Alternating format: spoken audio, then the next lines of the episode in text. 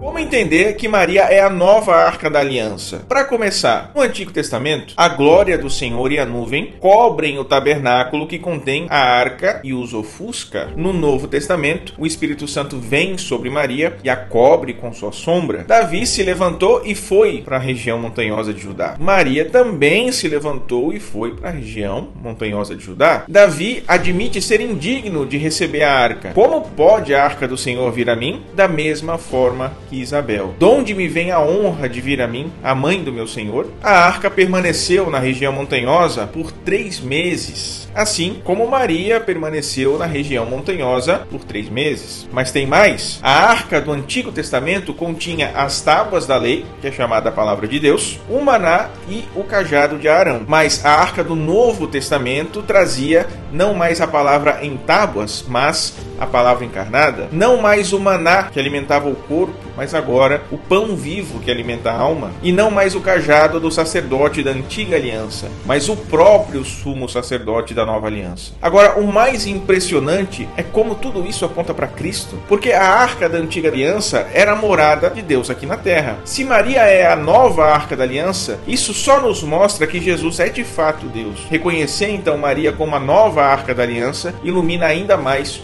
o mistério da encarnação.